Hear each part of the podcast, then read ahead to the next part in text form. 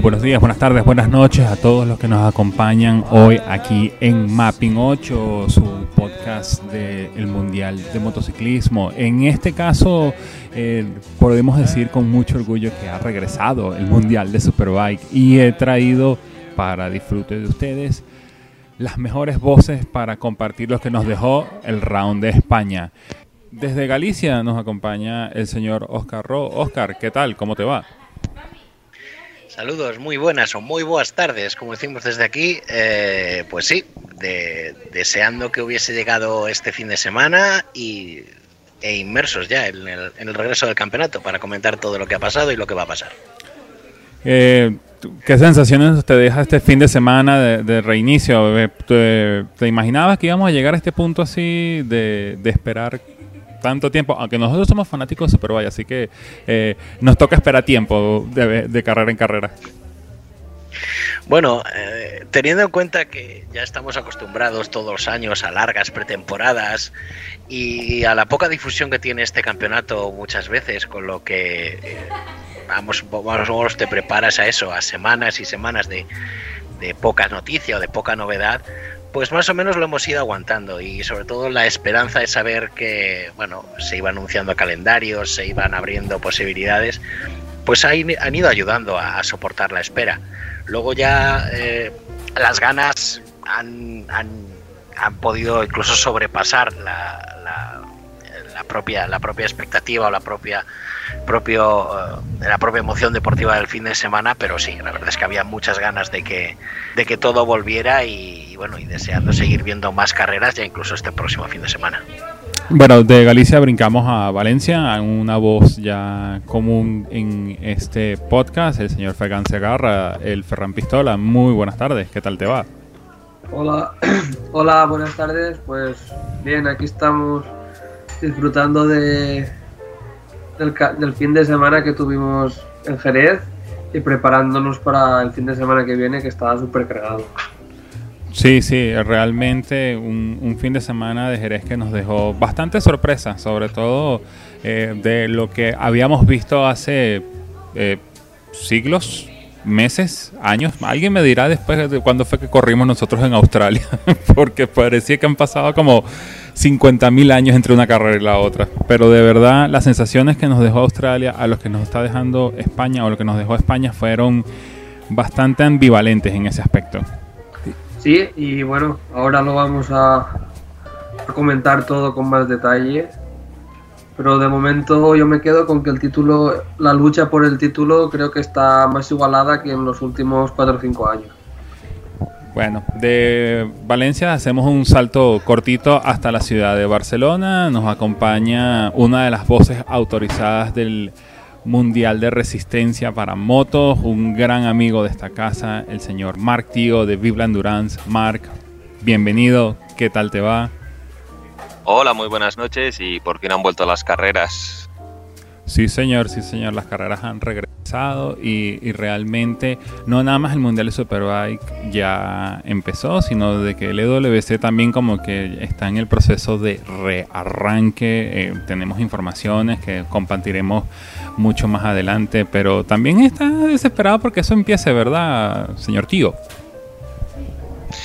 Eh, así es, eh, ya había que ver carreras de lo que fuera. Primero empezamos con Moto América, por fin también un poco MotoGP, Superbikes y nada, y la resistencia que vuelve a finales de mes de agosto.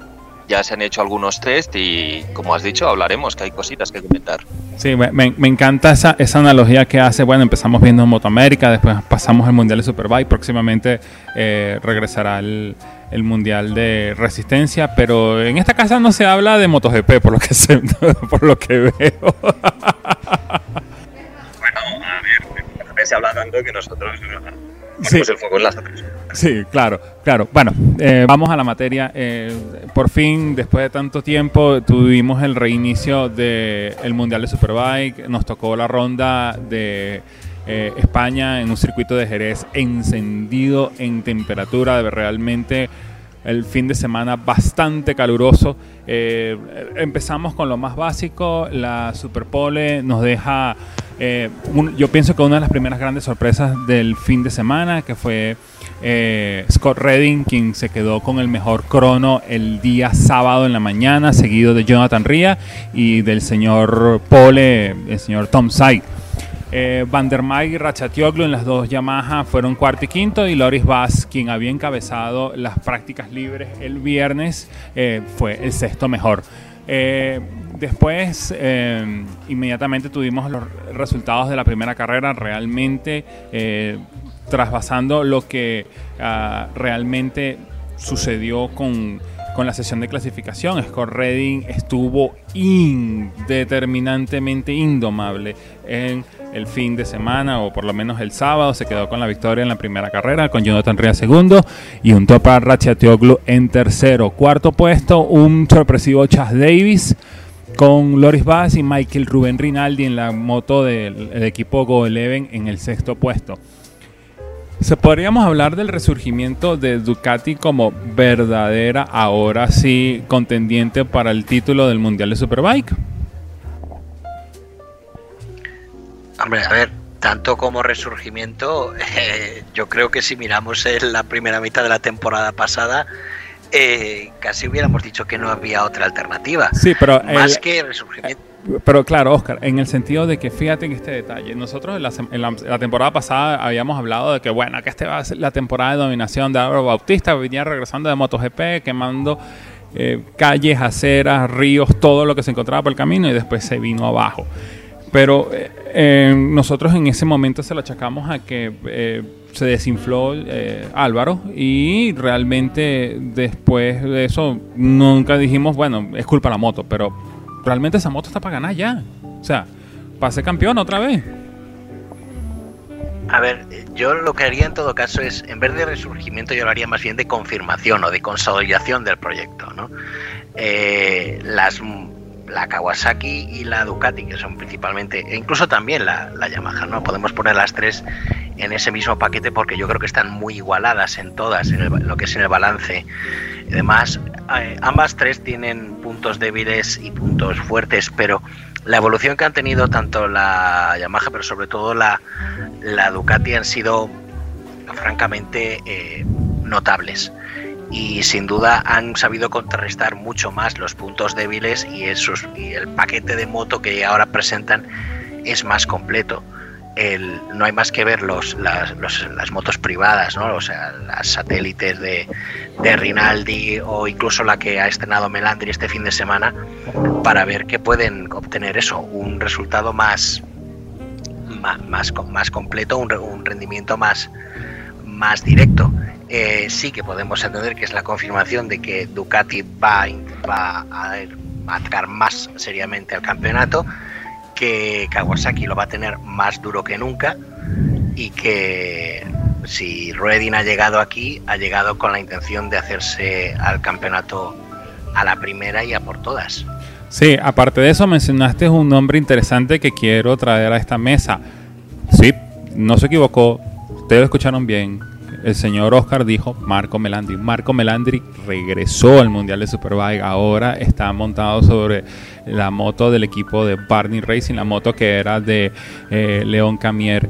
Eh, realmente eh, ya estos asuntos de retiros hay que tomárselos con, con, con, con una salsita, con un tecito, así como, ver si de verdad se retiran estos hombres cuando decían, no, me voy. y eh, eh, recuerdo esa, esa despedida casi que de lágrimas de, de, de, Melandri, de, no, sí, los voy a extrañar, adiós, chao. Y ocho meses después, hola. A, a mí me ha recordado, a mí me ha recordado la de más en la Fórmula 1. Sí, sí. Más o menos igual. Más o menos, sí. A- aparte es que las dos tienen el, el- el aspecto en común de que Melandri se retiró porque no tenía oferta para seguir que a él le gustase y Massa se retiró porque no tenía ofertas para seguir y los dos volvieron pues Por eso, porque les dieron una oferta para regresar y dijeron, sí, sí, sí, sí, sí, estoy dentro, estoy dentro. sí, pero es que a mí lo que me da más risa, así como las declaraciones, bueno, sí, la edad, tú sabes, las lesiones, ya sabes, las excusas comunes que un piloto puede tener en ese aspecto y de repente ocho meses después lo ves montado en una moto y lo ves montado de manera bastante competitiva, pues realmente hay que recordar, Marco Melandri terminó la primera carrera en el octavo puesto, por debajo del que era, o por encima del que era hasta el momento el líder del mundial, que era Alex Lowe, y por debajo de la moto oficial de Álvaro Bautista en HRC. Eh, eh, señor Marc, usted que tiene información interna de KRT, eh, ¿hay alguna modificación especial que hayan tenido el equipo? que has escuchado de cómo se está, cómo se vivió el ambiente de Jerez desde el equipo campeón del mundo. Bueno, en, Jerez lo que se vio respecto, Johnny hizo una puesta a punto bastante correcta para la carrera 1. Eh, también trabajó de cara a la Super Race, el resultado es un segundo en primero. Llega el domingo, se pone exactamente el mismo neumático, exactamente la misma puesta a punto y las cosas no van. ¿Por qué? Pues ellos temen de que tiene que ser el neumático Pirelli el, el compuesto. Yo creo que Jonathan Reis ha ganado el, el, hecho de no poder dudar de él. Y no me creo que un Jonathan un domingo se deshinche porque sí, una carrera. Entonces el neumático no estaba mal por fuera. O sea, me, me han dicho de que ellos lo, lo, vieron al llegar y no tenía pinta de, de, estar chungo ni nada. Estaba para hacer otra carrera casi. Entonces, magia negra de estas cosas de compuestos químicos que pasan, de que a vez en cuando te toca el neumático malo. Vete a saber, sin dejar teorías de la conspiración, eh, sin entrar en eso, porque estas cosas pasan, pero sí que es cierto es que hay una temporada que es perfecta para romper la racha del equipo. ¿Por qué? Porque tenemos unos circuitos eh, que todos se van a disputar carreras en agosto, eh, que el calor beneficia siempre al Ducati han hecho una moto brutal en cuanto a la manera que se comporta con el calor, ya sea por electrónica, por el carácter del V4, un poco por todo y era una moto que llegó con mucha potencia, que con algunos defectos como que costaba entrar en curva, todo esto lo han ido puliendo, puliendo y el resultado es lo que decís vosotros. Eh, ahora ya no es una moto que sepa llevar un piloto y a los demás les cuesta, ya se empieza a ver que todo el mundo empieza a hilar fino, Chad Davis también se ha recuperado más físicamente porque no recordemos que el año pasado aún arrastraba molestias y a ver si recupera su mojo y bueno, yo creo que es una combinación perfecta y que Ducati pues, van a sacar provecho de esto y ahí en Kawasaki ya saben lo que tienen. Hay que pasar la temporada como se pueda esta y ya salen los rumores de moto nueva para el año que viene. Ya veremos. Hay un punto que quiero tocar también que nos dejó también todo el fin de semana, pero vamos a empezar viéndolo por lo que sucedió el sábado. Entre uno de los pilotos que no terminó estuvo la de Michael Van der Mark, la famosa pata Yamaha del piloto holandés. El domingo le tocaba era a eh, Toprak Ratchatioglu, pero realmente eh, estos equipos grandes no están en una posición ahorita de perder puntos de manera tan estrepitosa. Eh, las sensaciones que deja Yamaha es que de repente dieron un paso adelante y ahora dieron un paso atrás, o podemos decirlo que es algo de eh, solo un mal fin de semana para el equipo eh, japonés. Sí, se puede decir que, aunque en rendimiento no van mal, porque, vamos, están más cerca de, de luchar por la victoria que en los últimos años, sobre todo con Toprak, pero también con Baz y también con Van der Mark. Es verdad que han fallado dos veces en este fin de semana por problemas técnicos, las dos motos del equipo oficial, casualmente dentro de lo malo, con Toprak tienen la suerte de que fallaron en la Super Pole Race y entonces la pérdida es menor. Pero Toprak es un piloto para luchar por el título desde ya. En, en Australia estaba arriba, aquí estaba arriba. Y para luchar por el título no puedes tener fallos mecánicos. Somos así. Sí, porque eh, aparte de eso, la otra que falló el sábado fue la de Federico Caricasulo, del equipo GRT. Fíjate que el, el americano Garrett Gerloff terminó mm, afuera del top 10, en la onceava posición, eh, encabezando esa, esa segunda parte del, del pelotón, pero es, es, lo que estamos hablando, pues, de que en estas temporadas tan cortas, porque aparte de eso, nosotros hablamos del Mundial de Superbike, que es un mundial corto, no es un mundial como el de MotoGP, que son 22 carreras en 5 campeonatos y 3 países y, y 8 planetas, una cosa así. Esto es una comparada bastante corta, y ahora con este asunto del COVID-19 va a ser mucho más corta todavía. Entonces, aquí es donde realmente uno tiene que darse cuenta, o, o, los equipos tienen que darse cuenta, las manufactureras tienen que darse cuenta de que cualquier error que tenga una máquina, cualquier error que tenga una moto que le permita no agarrar puntos, es totalmente mortal para las aspiraciones de cualquiera, de ser campeón, campeón de constructores, de llegar a la esquina, por lo menos. A ver, dos puntualizaciones. Eh, el campeonato corto, si se hacen todas las pruebas que quedan previstas en Europa. Ya dejo aparte la prueba de Argentina, que lamentablemente, al igual que la de MotoGP, muy probablemente sea descartada en los próximos días.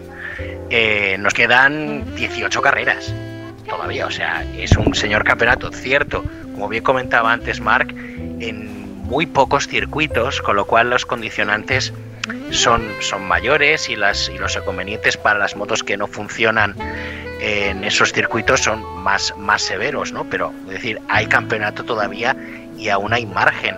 Pero sí que hay que tener en cuenta eso, que eh, recordemos incluso en Phillip Island, en Australia, la Yamaha de Toprak ya falló también. Lo cual algo habrá que ver.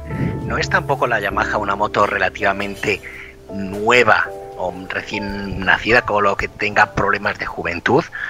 Pero bueno, es un glitch, eso de esos eh, trasgos o demonios o, o, pequeños eh, gremlins que haya en los boxes que ha provocando algún problema, pero hay algo hay que hay que hay que revisar para para que para que no para que esto no les vuelva a pasar, pero margen todavía para, para mejorar aún aún tienen. No, simplemente quería apuntar eso, de que justamente cuando hablábamos de la Yamaha me acordé que es verdad que eh, Toprak también le falló la moto. Recordadme, ¿también era la Superpole Race cuando le falló en Australia? Eh, creo que sí. Eh, ¿Oscar? No, no, fue en la 2. En la dos, en ah, en la 2, sí, sí. La, en la larga del domingo. Sí, bueno, hay. Eh, sí, perdimos disculpas. que, Bueno, como han sido cinco años sin ver Mundial de Superbike.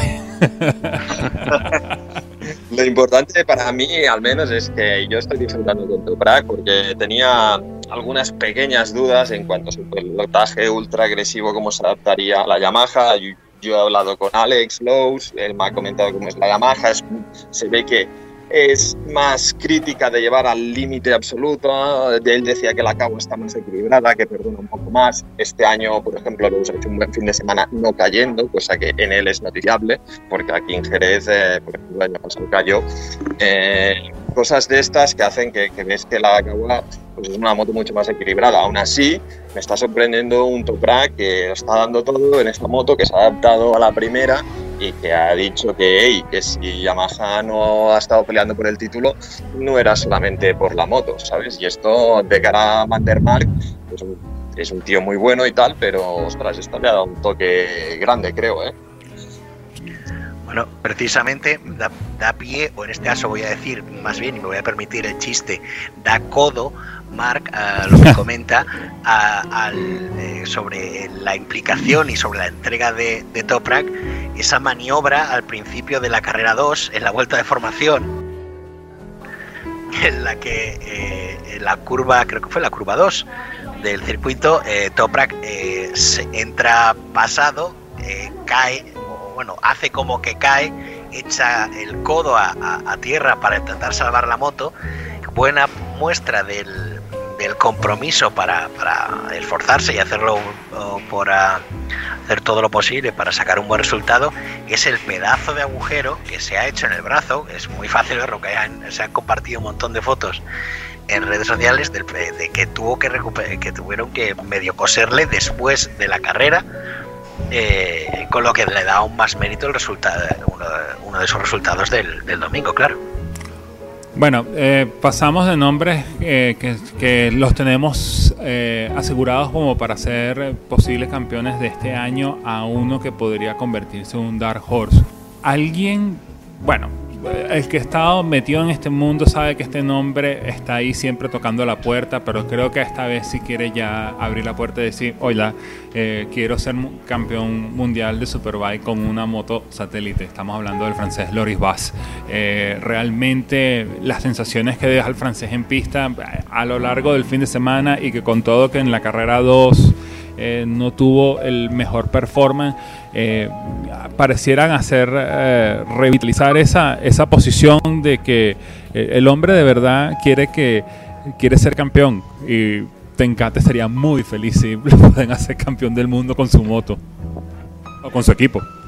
Bueno, yo lo veo difícil que eh, lo, sea campeón del mundo con la, con la Tencate. Ojalá, porque Tencate puede que sea mi equipo favorito, pero yo lo veo muy difícil. Y es verdad que siempre está, pero también le falta rematar, ¿no? De hecho, no ha hecho ningún podio este año aún. Estoy seguro que hará y espero que gane. Pero un cero sin hacer victorias, sin hacer podios, yo ahora mismo le descarto por la lucha del título. Eh, yo creo que eh, Fran tiene razón. El papel de Loris este año, como siendo piloto de una estructura privada, es más de animador del campeonato más que de propio primer espada. yo creo que la, quizás el objetivo de, de, Loris debería ser hacer la mejor temporada posible para asegurarse ser el reemplazo de Vandermark. Eh, eso también es algo que quería traer, bueno, de que todavía no se ha mencionado un reemplazo para la salida de Vandermark. Hay que recordar que el, piloto holandés abandona la, estructura de Yamaha y se va a correr con BMW el año que viene. Y hasta ahora el equipo Crescent, que, es quien maneja el equipo de Yamaha, no ha dicho un reemplazo eh, por los momentos. La pregunta es, ¿sería Loris Bach el ideal para hacer ese reemplazo. Sería un buen escudero para un piloto como Topar Ratchatoglu. Eh, sí y no. Sí sería el reemplazo ideal. No lo haría para ser escudero. Yo creo que eso lo ha demostrado Baz en alguna ocasión. Vamos a decirlo que está acordándose de Qatar. Qatar se acuerda de todo el mundo ah, en Kawasaki. Pero por otra parte, también es otro Loris menos, ya no es tan joven, ya no, no sé, yo sí que lo veo haciendo de, escudero porque ya llegará sabiendo que Yamaha ve a Toprak y hasta que no esté a su altura no podrá reivindicar nada. Creo, bueno, quiero decir, cuando está a su altura dentro del equipo, ¿eh? no, lo, considero, lo considero un pilotazo y de hecho con la Yamaha está, está volando. Está, sí que es verdad. Si hablamos de altura, perdona que te corte, vas más sobrado de altura. ¿eh? sí. Trunts. Eh, gracias por dejarle todas las propinas el señor se agarra en el hall al final del teatro. Este, eh, ah, eh, este, porque hay que recordar un, hay que recordar un punto. Este es un Loris distinto. Hay que recordar que cuando Loris se fue de la primera vez con Kawasaki tenía el contrato de MotoGP bajo el brazo, se fue quemando todos los puentes. de, faltó fue que fuera a la casa de Tonsai y le cayera cachetada en ese muy público, sacada de trapos que tuvieron los dos pilotos tras la carrera de Qatar. Pero yo pienso que ya este es un Loris que es más centrado, de que ya se ha dado cuenta de que allá no tiene chance. Esta es la última oportunidad. No todos los equipos oficiales van a ponerte el ojo encima, por muy bueno que seas, porque bueno, ya no, tienes la edad, la altura no te ayuda, etcétera, etcétera, etcétera. Eh, a ver, solamente quiero aportar una intrahistoria sobre esto de de, Loris que creo que os va a gustar.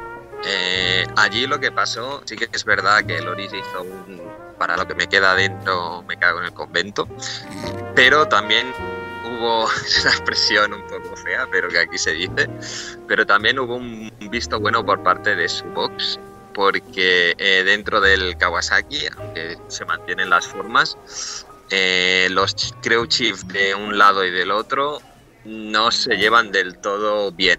Y entonces aquello fue obviamente el, punto culminante de, esa rivalidad.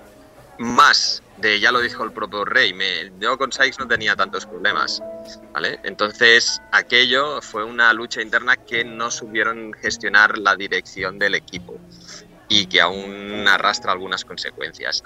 Dicho esto, ya dejo opinar a Oscar sobre el nuevo Loris. A ver, yo dos puntos. Primero, eh, no sé por qué le tacháis de última oportunidad o, o de que no tiene nada. Tiene 27 años, por el amor de Dios. Yo le saco 10 años. Que me tengo que hacer También ya ahora. De, de mi año, tampoco es tan mayor, ¿eh? A ver, eh, A ver si me pongo yo aquí. No, bueno, es que, es que siempre hay que, hay que pensar de que probablemente estas manufactureras están cada día siguiendo ese tren de tratar de sacarlo lo más jóvenes que se pueda, es de traerse la última generación, el, el que tiene apenas Pero- 17 años. Es más, vamos a llegar a un ¿Cómo punto, sigamos? vamos a llegar a un punto que Alberto Puch, el, el niño que está creciendo en el vientre de alguien, va a decir, tú vas a correr con, con nosotros, vamos a firmar contrato en lo que nazca.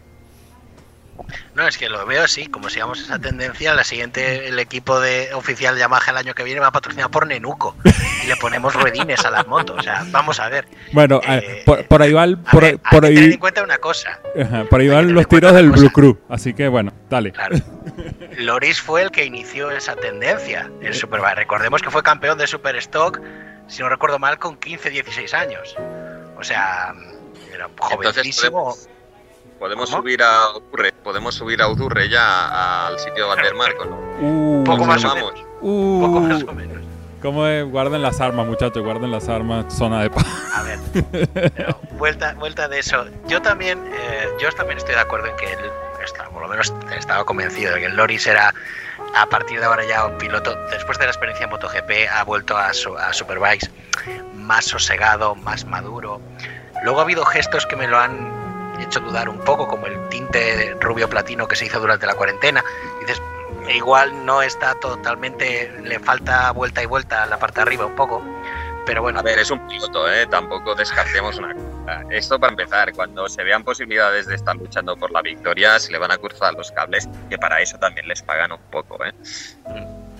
No, sin duda, lo que necesita es ahora mismo, eh, es un poco es, es ese resumen, como bien ha comentado antes Ferran, todavía no ha conseguido alcanzar el podio. Creo que eh, Loris es de esos pilotos que necesita ese clic, ese mm, resultado que le catapulte un poco. Eh, yo creo que tal como está la temporada, eh, sin duda va a conseguir algún podio en seco este año. No, yo no lo veo nada descabellado ni nada imposible. Y si bien podríamos pensar a principio de año que el podio podría llegar tal vez en carreras de lluvia y demás, yo estoy convencido que va a llegar eh, el, podio en, casi en cualquier condición. Se le vio muy rápido y muy consistente en todos los entrenamientos. Quizás no pudo eso apretar en, en las propias en, las propias la, en la faena final en la carrera eh, la temperatura ha sido un factor, yo creo que también hablaremos un poco de ello a lo largo del programa de hoy, ha sido un factor muy determinante con literalmente equipamiento de los pilotos cayéndose a trozos del calor que hacía. Eh, pero vamos, en unas circunstancias más normales, ojito con él, por ejemplo, ya este mismo fin de semana en Portimao. Glup, para que no para que no muera ese chiste, por favor, ese chiste que nació en este podcast y que siempre continuará.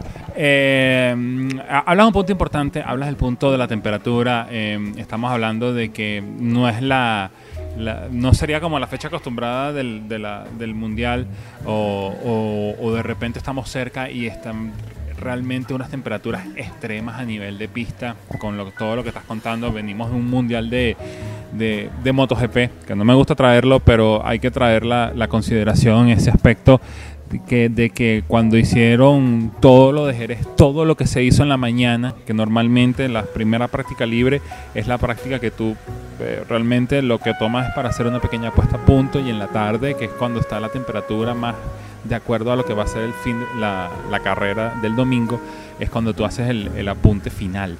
Pero realmente todos los tiempos de la mañana fueron los tiempos que valieron. Los tiempos de la tarde, el calor demasiado excesivo, no se podía hacer nada. Realmente, eh, eh, realmente la temperatura le jugó a todos una mala pasada en este fin de semana.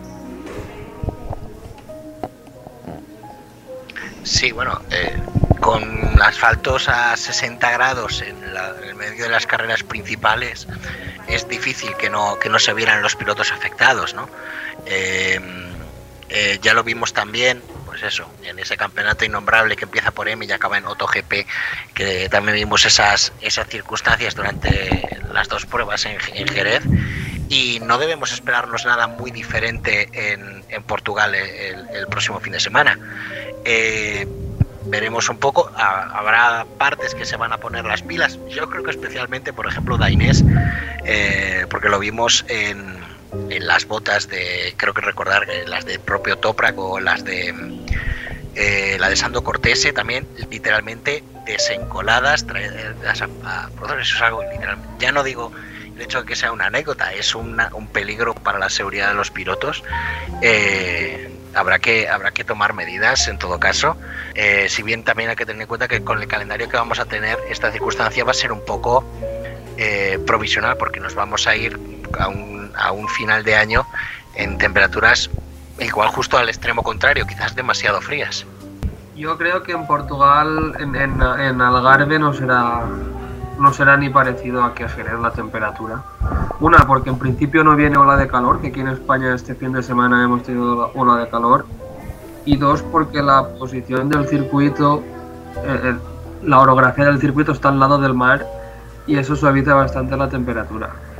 Sí, bueno, probablemente, Oscar, que puede ser la, la, eminencia en ese aspecto, las temperaturas no deben ser tan altas porque, bueno, la brisa del mar debe eh, aliviar un poco esas altas temperaturas que se pueden encontrar dentro del el área del circuito. Eh, brisa del mar hasta cierto punto, porque os puedo mirar a la distancia neto, pero el mar no se ve el circuito ni de, desde el circuito ni de coña. Vamos, eh, no es esta, tú eres el no que ha ido para Portimao, yo no, así que bueno, dilo. Portimao está a unos 18 kilómetros tierra adentro, más o menos Montmeló también de la playa más cerca estará a esa distancia. En Montmeló os digo, porque vivo al lado, no corre el aire del mar, nada, o sea, a veces sí que pega viento y tal. Jerez tampoco está tan tan alejado del mar, lo que pasa es que Jerez tiene un microclima, que por eso hace pino y sus cosas, pero en Montmeló, por ejemplo, en el test que tuvimos en julio, ya teníamos 52, 53 grados en la pista por la tarde. En este fin de semana se ha disputado el Campeonato de España de, de Superbikes y habían 57. En Jerez, pues ya veis 60, 61, estaba la pista. En, yo creo que en Portimao, vale, no vamos a tener el super calor infernal de, de, la ola de calor, donde el aire además es caliente, que esto también complica mucho los motores, pero sí que vamos a tener mucho calor y va a ser la tónica. Y me espero unas carreras un poco estiradas, aunque haya lucha en algunas posiciones, porque yo creo que está determinando el calor que sale de las motos, las motos que van detrás, todo esto, vamos a ver, aunque tenemos un mundial súper emocionante y seguro que hay luchas muy bonitas, pero tampoco, no sé, en las categorías grandes me espero un poco carreras estiradas, no sé cómo lo veis. No sé, yo también soy en ese aspecto de que probablemente el, el tren que vamos a tener esta temporada sean de carreras con cierta holgura de piloto en piloto, porque además no nada más es sentarte detrás de un piloto eh, tres cuartos de segundo, eh, medio segundo, tratando de buscar dónde pasarlo, es el calor que tienes afuera, el calor que escupe el, el, motor, el escape, todo eso, eso ahora todo va a tener que ser clínico. Por cierto, ahorita que lo mencionaste, quiero mandarle un abrazo de felicitación y un saludo a los organizadores de el ESBK que fueron tan gentiles de prestarnos un streaming para ver la carrera. Eh, se entiende el sarcasmo, ¿no? Sí. Eh, espera que ahora mismo los del SBK están buscando el diccionario stream. Sí, exacto. Yo creo, yo, creo que hay que enseñarle qué es lo que es streaming. Eh, señores, un sitio donde lo podamos ver, aunque sean cuatro cámaras y ponemos a Ferran de comentarista. Ferran lo haría de, de, genial, seguro. Es más, eh, yo, yo, secundo la, yo, secundo la, moción. Os, os, paso, si queréis, el enlace de los que están cubriendo el campeonato sueco de Superbikes, que son dos, dos chavales con dos cámaras fijas, una en la recta de meta y otra en una curva, que no hay más. Ver, y dan mira, las carreras. En cheste, dan... en cheste, con cámaras, vamos. Bueno. Te sobra para ver todo el circuito. Por eso digo, y es que las dan, las dan todas en directo en YouTube y hay hasta infografías, por el amor de Dios. O sea, es que, a ver, eh, siempre criticamos un poco y la crítica y el cachondeo va un poco desde, más desde la decepción que desde la rabia, diciendo, es que se puede hacer mejor con muy poco más. Es que Eh, estamos hablando de la Federación Española de Motociclismo, que, que es una oficina de funcionarios, por decirlo así suavemente. Eh, Entonces, es que no, ahí es donde esperemos, está el... no esperamos nada. Exacto, es que ahí es donde está el problema. El problema no es que no haya las cámaras, el problema es de que no haya la gente, el problema no es que, que tengamos el campeonato, el problema es quién lo organiza. El problema es que no hay interés en hacerlo, ya está. Bueno. Viven todos de, de, de MotoGP, de MotoGP, de MotoGP y el resto pues se la sopla, eso sí. Ah, bueno, sí, bueno. pues, Eh, quiero hacer un apunte. O sea, Oscar, me estás diciendo que tú fuiste la única persona en streaming del campeonato sueco y se vinieron para arriba y lo narraron de forma brutal, ¿no? eh, no voy a confirmar ni descartar esa afirmación. bueno, bueno, bueno, bueno, bueno, bueno. Eh, Antes que sigamos hablando del, del campeonato sueco de Superbike, vamos a seguir eh, revisando lo que pasó el fin de semana. Vamos a centrarnos.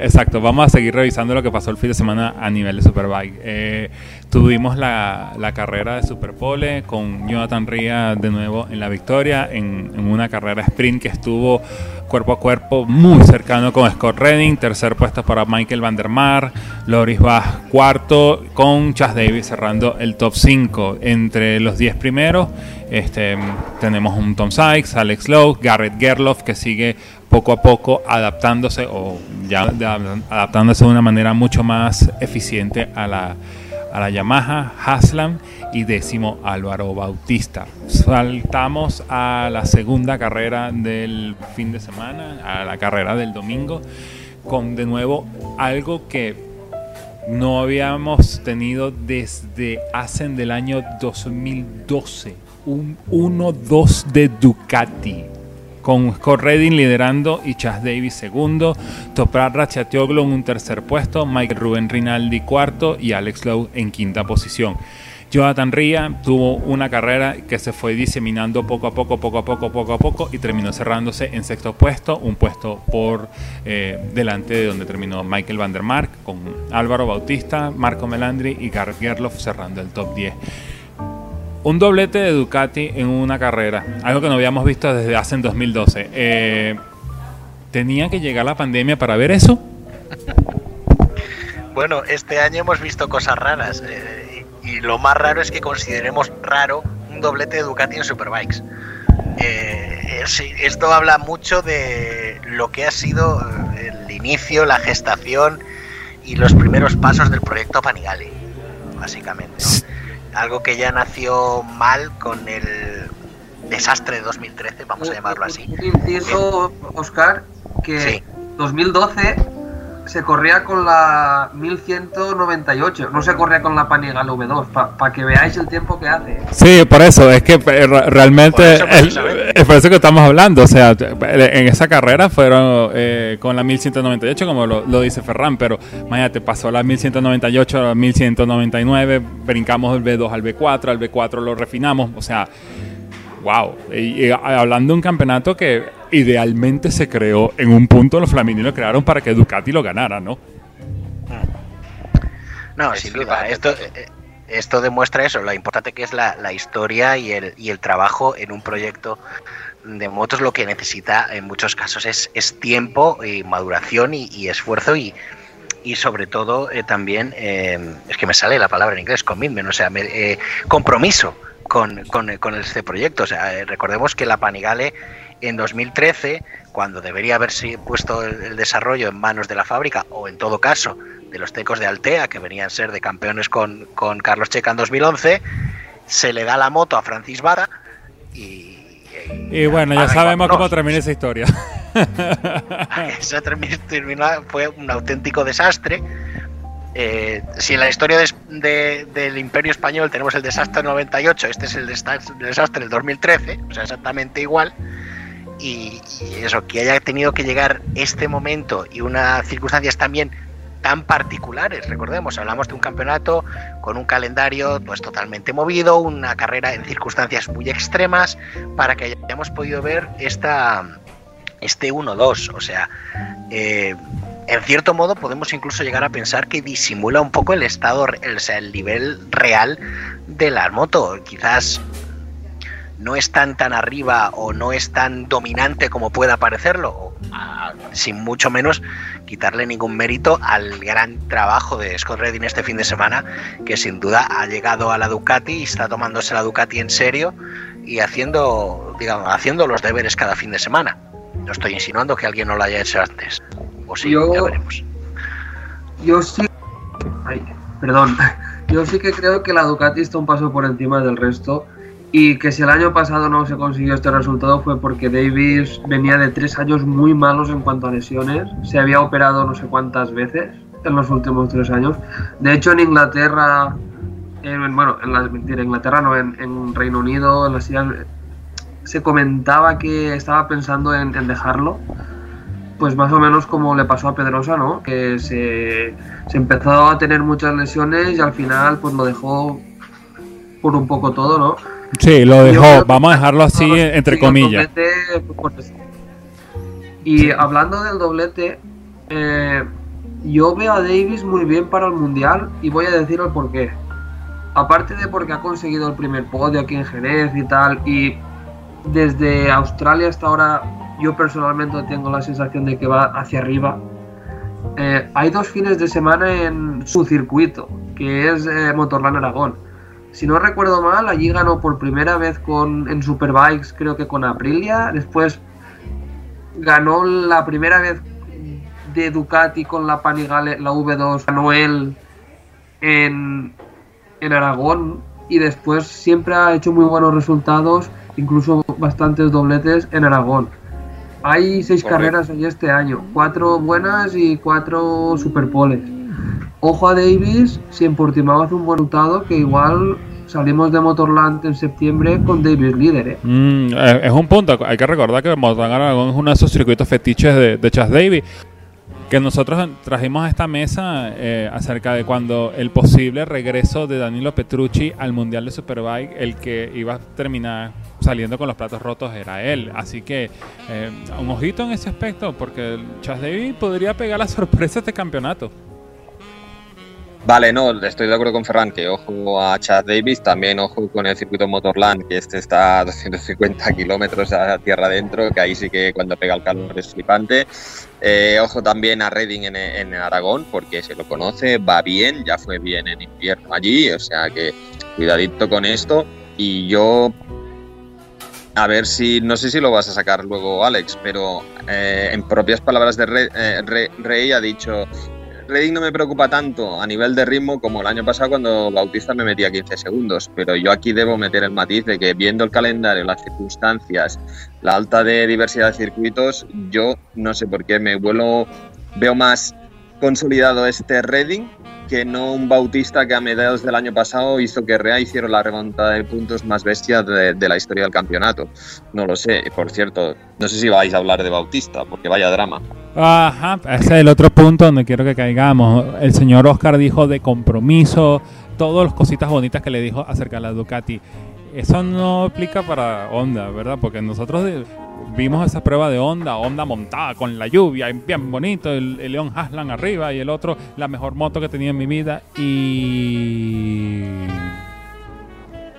y ya han llegado las quejas. Podemos decirlo así, ¿no? Eh, hilando justo con lo que comentabas de, compromiso y antes de saltar a Álvaro, eh, eh, uno de los argumentos que podríamos juntar a la gran defensa, como creo que ha hecho de, de Chas Davis Fe- eh, eh, Ferran, es precisamente el compromiso de Chas con, el- con las Superbikes. Porque Redding ya ha dejado claro, y en, y en- y en varios foros públicos, su objetivo es estar aquí para saltar a MotoGP.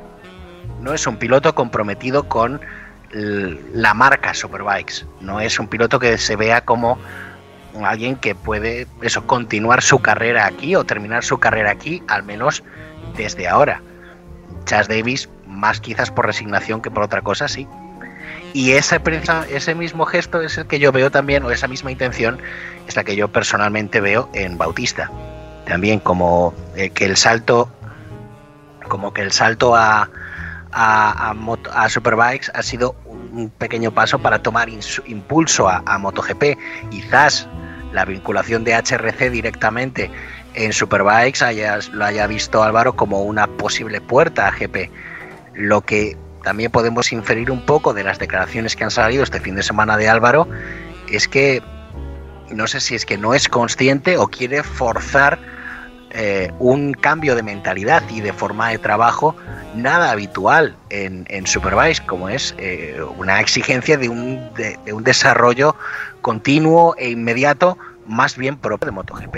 Estamos hablando de Superbikes. Aquí no se puede cambiar el chasis de un día para otro. Básicamente no se puede cambiar el chasis. Punto. O sea, no hay mucho más.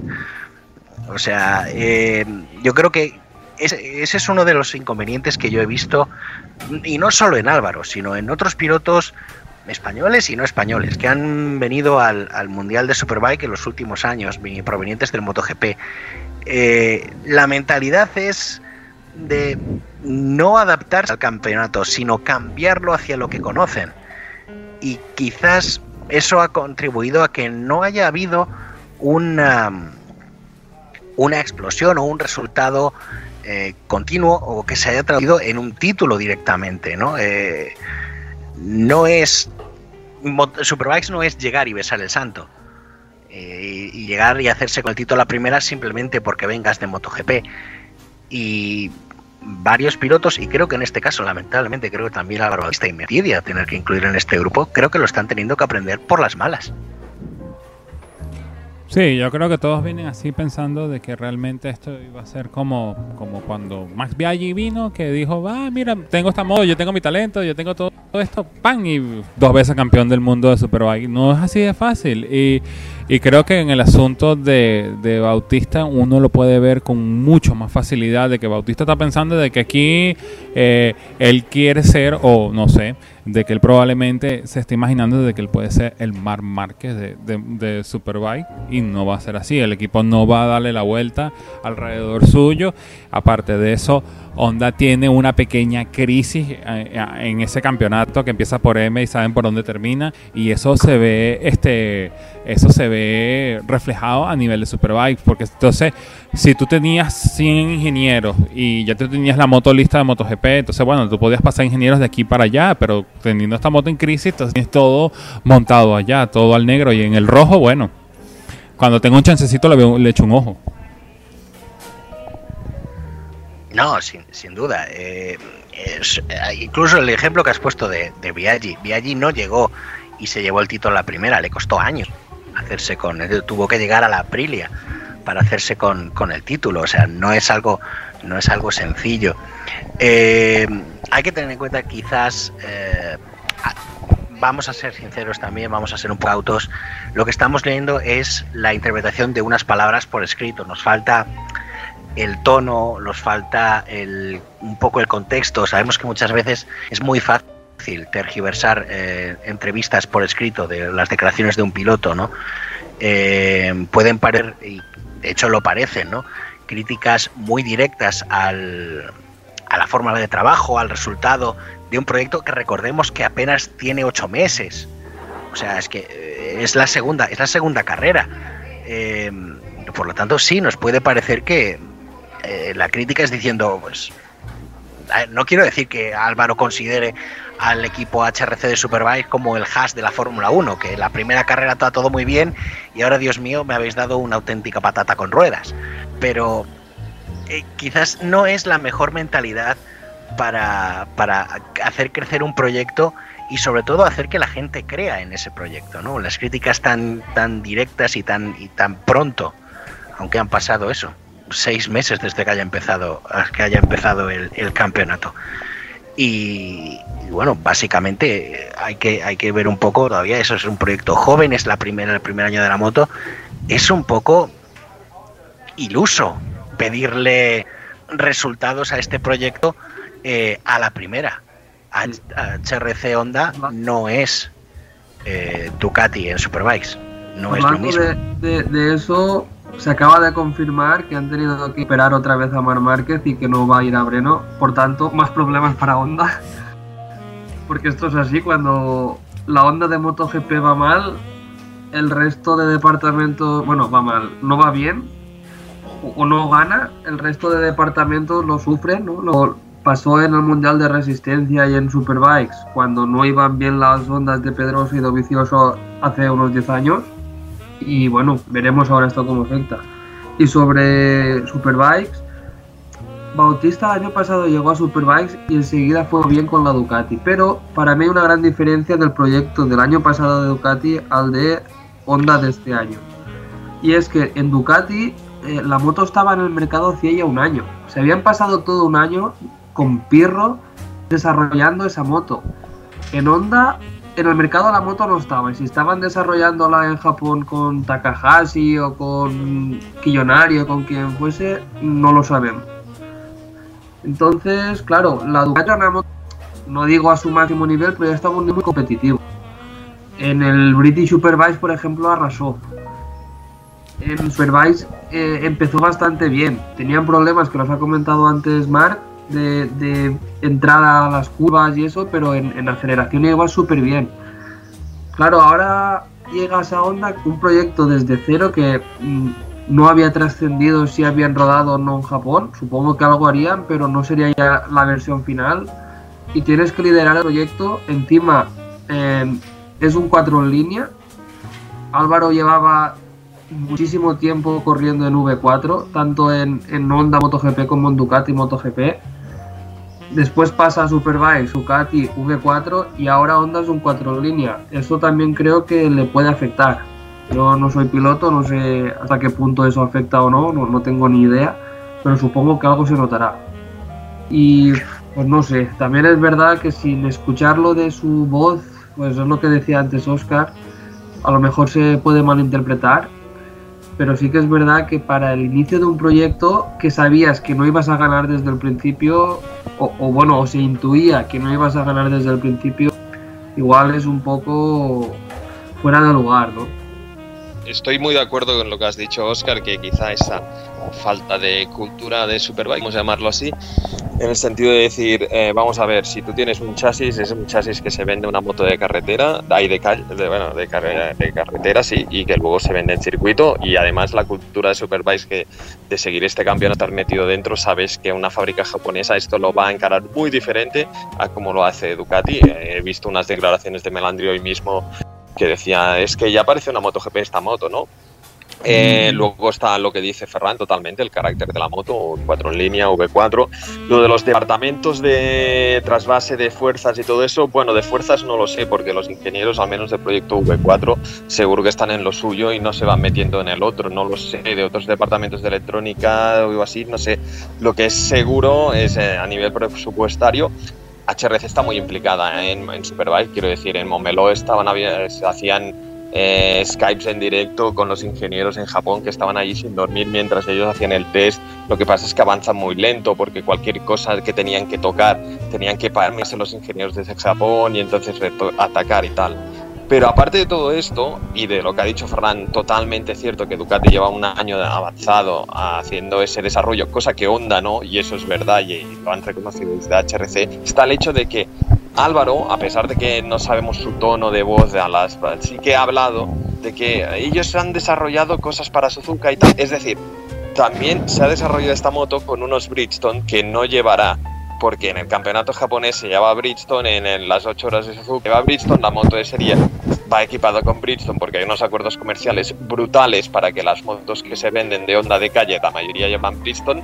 Entonces llegas a Superbike, le montas el Pirelli y resulta que no se comporta en nada, pero en nada eh, la moto para nada. Y eso lo puedo confirmar porque en Kawasaki hemos corrido con Pirelli toda la vida, se ha ido a Japón a hacer Suzuka y los settings y todo hay que darle la vuelta porque no sirve de nada, porque las motos de competición son delicadas, aunque sean superbikes de, que derivan calle. Entonces yo creo que ha faltado, como dice Oscar, esa, ese pensar de que de esa cultura de superbikes, es decir, que aquí los problemas en superbikes tienen unos límites que son el reglamento, lo que se puede hacer con el reglamento en la mano y monace si se pensaba que iba a ir a HRC y que sería como MotoGP, que se le puede dar la, la vuelta a, a un calcetín y poner todo el dinero en el asador, porque así se cambian las cosas, pues no es exactamente el mismo campeonato, ni, ni Superbike ni cualquier otro que no sea grandes premios. No, sin duda, sin duda. Y ya eh, con todo esto precisamente lo que hablabas de la queja de los neumáticos, ya esa, esa precisamente ese punto yo creo que es el que hace más difícil eh, dejar ese ámbito de la duda y decir, bueno, tal vez le estemos malinterpretando el tono. Es muy difícil que el hecho de que diga, bueno, es que la, onda se desarrolla en, en, Japón con Bridgestone y aquí corremos con Pirelli y eso no nos viene bien, es difícil no verlo como una crítica no constructiva. ¿no? Eh, pero a mí lo que, lo que sí me queda claro es que, eh, no quiero ser tremendista, pero el pasado nos ha demostrado que Honda y HRC, más, más bien, no son muy amigas de pilotos que exponen muy abiertamente o critican muy directamente la línea de un proyecto o, su, o, sus resultados, ¿no? Yo creo que esto ya comienza básicamente, como bien, y me da pie a lo que ha comentado Ferran hace un momento, veo difícil que HRC diga a Álvaro, oye, sustituye a Mark este fin de semana porque no tenemos piloto. Digamos que no le veo, no le veo a los japoneses muy dispuestos a ese trueque. Sí, bueno, eh, realmente eh, las cosas no están bonitas en, en Honda, sobre todo con, con, su proyecto de MotoGP, un proyecto que eh, vulgarmente está construido alrededor de la, de la burbuja de Mar Márquez y cuando Mar Márquez no funciona el proyecto no camina eh, realmente. Entonces, eh, bueno, veremos, eh, vamos a darle un, voto de confianza al equipo de HRC en Superbike y esperemos de que con el paso del tiempo los tengamos ahí donde deberían estar arriba peleando por todos. Eh, caballeros, más del Mundial de Superbike que se me haya olvidado antes de pasar a la Copa Locatelli. Yo sí quiero dar dos curiosidades. Eh, la primera, hemos hablado un poco por encima del regreso del eterno veterano, ¿no? de, Marco Melandri. Eh, su único punto débil este fin de semana fue la, la Super Pole Race. Porque las otras dos remontó, creo que fueron 10 u 11 posiciones en cada una para demostrando que, oye, puede que se anunciara el retiro el año pasado, pero no ha dejado de estar encima de una moto en, todo momento. Eh, lo curioso es que ha salido por qué no estuvo bien en la, en la Super Pole Race. Y fue porque le piscó una avispa durante la carrera. Eh, lo le tuvo que le picó, le, le, hizo daño y tuvo que bajar. Creo que acabó decimoctavo en esa carrera. Y otro hecho curioso en Superbike este año, este fin de semana ha sido el regreso de Aprilia. Eh, de la mano del nuevo M2 Racing y del piloto francés Christophe Ponson. Eh, la moto italiana ha vuelto al campeonato, aunque sea de manera como wildcard, y con los puntos que consiguió el sábado, es la primera vez que una Aprilia Wildcard consigue con puntos en cinco años. También hay que cuando lo hizo hace cinco años fue con un podio de Max Biaggi en Sepang, ¿no? Pero bueno, eh, interesante también porque bueno. Pero, pero pues, tienes trampa tú, ¿eh? esa moto era más oficial que las que llevaba el equipo oficial. Sí, bueno, pero oficialmente era una wildcard. Vamos vale, a, vale, vale. Vamos a fiarnos de los registros por esta. No, pero eh, sobre todo esto yo creo que es importante porque destaca o desata más bien eh, de nuevo los rumores del posible regreso de Aprilia. Eh, yo voy a ser bastante negativo, más que negativo, realista en este punto. Yo no veo a Aprilia volviendo si no es con una modificación del reglamento que le permita traer la Factory de 1100 centímetros cúbicos. Si no, no tendría mucho sentido estar corriendo con ella en Italia. Sí, bueno. Es cierto que para... Es más o menos el, el, el, mismo problema que tenía Ducati cuando trajeron el V4, pues que, que sencillamente, o, o, visto desde el punto de vista de afuera, el V4 no es legal. Eh, a ver, sí, es, es, una, es una particularidad realmente realmente extraña, ¿no? El calendario, eh, no, no, no, vamos a, a, ser chauvinistas y acusar a, a, la Federación Italiana y a sus reglamentos de ser muy beneficiosos para los eh, para los la, las marcas italianas, ¿no? Pero sí es un poco extraño, ¿no? Que solo Ducati, solo Aprilia puedan utilizar motos que esencialmente son de especificaciones Superbike o fuera de ellas, incluso como el caso de la Aprilia, mientras que las demás marcas que están en campeonato, eh, como son Kawasaki y BMW o incluso Yamaha, pues tienen que ceñirse a unas normas pues prácticamente stock, con lo cual las opciones de triunfo pues se desvanecen, ¿no? Eh, veremos un poco en qué acan Aprilia eh, estaba bastante cabreado el piloto francés después de la segunda carrera, porque si os fijáis, eh, fue bastante curioso, tuvo que salir de la parrilla la, la formación porque yo esto lo, hablé, lo hablé con, el, con el piloto francés por Twitter el, domingo. eh, le hicieron el test de, de las presiones de neumáticos eh, eh, tres veces antes de empezar la carrera. Eh, tenía la presión a 0,1 por encima del límite y claro, cada vez que te meten la pistolita para mirar la presión, se escapa aire del neumático. A la tercera vez que miraron la presión, ya estaba por debajo del nivel. Entonces tuvieron que sacarlo de parrilla, rellenar de aire de nuevo el neumático y según comenta el francés, pues le pusieron tanto aire que la moto no funcionaba bien y se cayó cayendo al suelo. No sé si es que se equivocaron y le metieron una botella de helio, pero esa es la explicación, esa es la explicación que dio el piloto francés de ese resultado. Te digo que esto es una cosa de amateur, porque todo el mundo sabe en un paddock de competición que cuando tú has sacado el, el- una moto en un neumático, tú no le puedes meter aire cuando lleva una hora de calentador, que es lo que te recomienda el técnico. Tú metes, el, metes aire más del que hace falta, porque siempre hay que sacar aire y no meter, porque no tienes una moto con, que lleva una hora en un calentador y metes un aire que viene frío de fuera, eh, a las presiones van a empezar a bailar y a hacer el tonto. Entonces, esto que le hicieron de medirle mucho, quizás una putada, pero si además tú le metes ahí tal, o sea, es, bueno, estás haciendo una, una receta, estás haciendo un mejunje que sabes que va a salir mal, ¿eh? También te lo digo. Sí, eh, realmente fue, bastante público. Yo estuve presente mientras eh, el piloto Christoph Punzun comentaba junto a Oscar y a una gran amiga de este podcast, como lo es Esther Girando, eh, las razones. Y realmente se notaba, aunque él lo dijo después, eh, estaba bastante cabreado.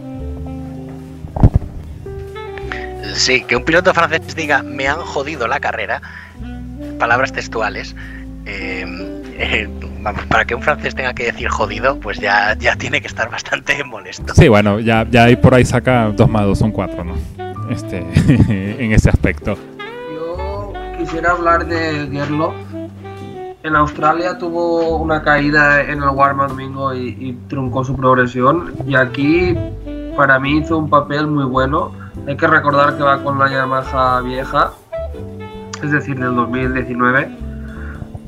Y igual que hablábamos de Bath, para ocupar ese sitio vacante de, de Van der Mark, yo no dejaría a Gerloff porque aparte puede que Yamaha tenga intereses en el mercado americano poniéndolo a él y el mercado francés con Quartararo ya lo tiene más que vendido.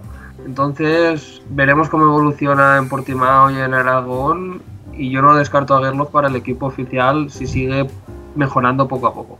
Eh, yo creo que no podemos dar más vueltas a este, a este asunto. Vamos a pasar con resumen de lo que nos dejó el Mundial de Super Sport.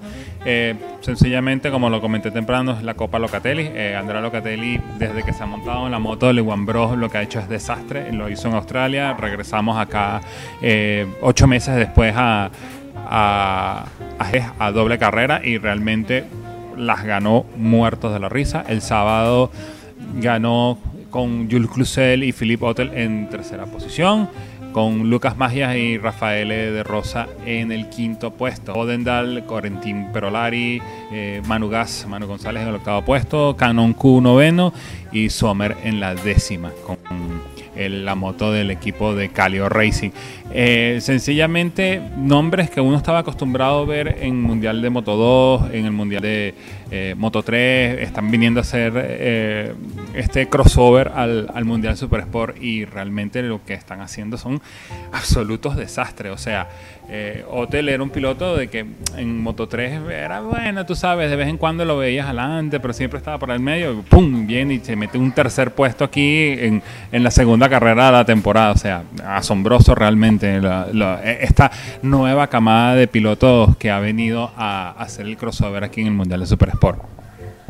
Yo creo que hay un punto que hay que tener en cuenta en este, en este desembarco de pilotos que vienen del otro campeonato, del otro paddock hacia aquí, que no se ha visto en el otro sentido. Y es que cuando han llegado aquí han, de- han desembarcado en muy buenos proyectos. Eh, y ojo, no quiero que esto le quite mérito en absoluto a lo que está haciendo Locatelli. Yo, de hecho, esto creo que le mete incluso aún más presión.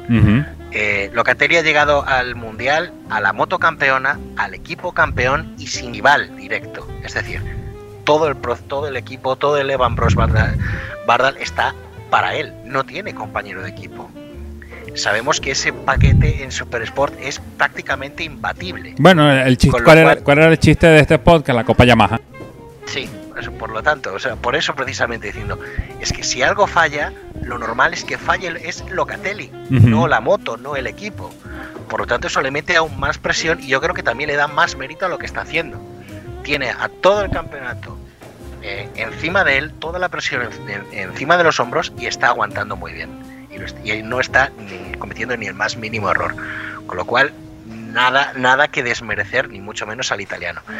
Pero también tenemos eso, el caso de pilotos que han llegado, como en el caso de Hotel, por ejemplo, que también ha llegado a grandes equipos, como en el caso del Kawasaki Puccetti, mm, no voy a decir la única Kawasaki buena, pero prácticamente. O sea, eh, es un equipo también muy potente, con mucha experiencia, con un compañero de equipo del que puede aprender, y no es el típico equipo que tiene una moto A y una moto B. No, aquí las dos motos son, son competitivas y se ha demostrado. Cuando eh, Puccetti ha decidido el fin de semana anterior eh, calentar a sus pilotos, se lo ha llevado a él, a Maías y a Forés en Superbike, se los ha llevado al campeonato italiano y ahí han corrido los, do- eh, los dos. O sea, hay eh, implicación y hay, y hay, un, hay un proyecto en el que se creen estos pilotos. Cuando ha sido al revés, cuando han sido pilotos que se han ido de aquí hacia el MotoGP o al Moto2 y demás, nunca ha sido a proyectos punteros. Hablábamos hace un buen rato de, de- de Petrucci. ¿A dónde saltó Petrucci en MotoGP? A Yoda. Y tuvo que, tuvo que escalar desde abajo hasta hacerse un sitio en el sitio oficial de, de Ducati. Cuando Ben Spies o, eh, saltó a, a- a- a- MotoGP, no lo hizo en el equipo oficial. No, lo hizo por un satélite también. En el. Exactamente, y, pra- y prácticamente todos iguales. es- nunca han recibido el mismo trato o la misma, al mismo nivel. Con lo cual no nos debe extrañar ver los pilotos que vienen de otro, de otro paddock aquí que estén delante. Uno, porque son buenos, no se puede negar. Eh, y dos, porque llegan en, en mejores condiciones de las que llegan muchas veces otros pilotos formados aquí. Pero aún así eso, nada que, nada que objetar, el trabajo de Locatelli es simplemente brillante. Al margen de que Locatelli esté en tratado, y eh, bueno, voy a, ahora voy a hacer el, el- el comentario estúpido de la noche. Eh, voy a decirle a, a Clusiel que no es el año para ganar, porque en Francia va a gan- si gana eh, Quartararo el título de MotoGP, no se va a enterar nadie que ha ganado.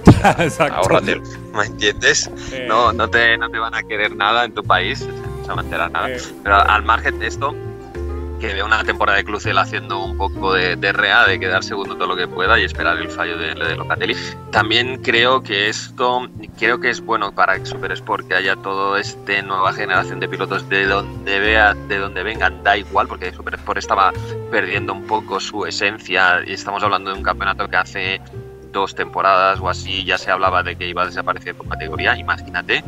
Y la otra es que eh, es normal, no me extraña que pilotos de otro paddock que corren con motos prototipo lleguen con las mejores motos porque siendo sincero cuando tú te formas como piloto cuando te meten sobre prototipos, es decir, sobre una Moto 3 o empiezas con PCP, Moto 3 y todas estas motos son muy críticas de llegar al límite, esos chasis son súper rígidos, eh, aprendes a trabajar de una manera que, si estás a trabajar siempre con motos de serie, no llegas a, cierta, entender ciertos feedbacks y todas estas cosas que te comentan los pilotos.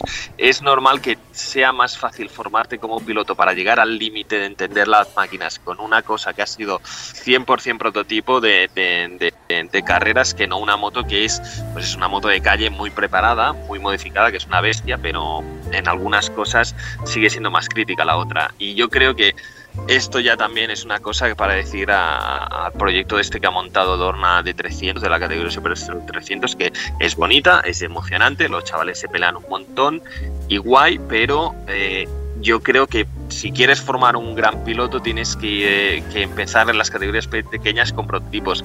Y a lo mejor con Super Sport 300 va a haber allí una, también va a pasar esto, ¿no? De que a lo mejor llegan a, a 600, las motos son totalmente diferentes, las 600 necesitan cruzarlas, un tipo de pilotaje muy específico y tíos que te vienen de hacer un Moto 2 se van a encontrar una cosa mucho más cercana, eh, más a lo que están acostumbrados y pasar por, pasarles por delante.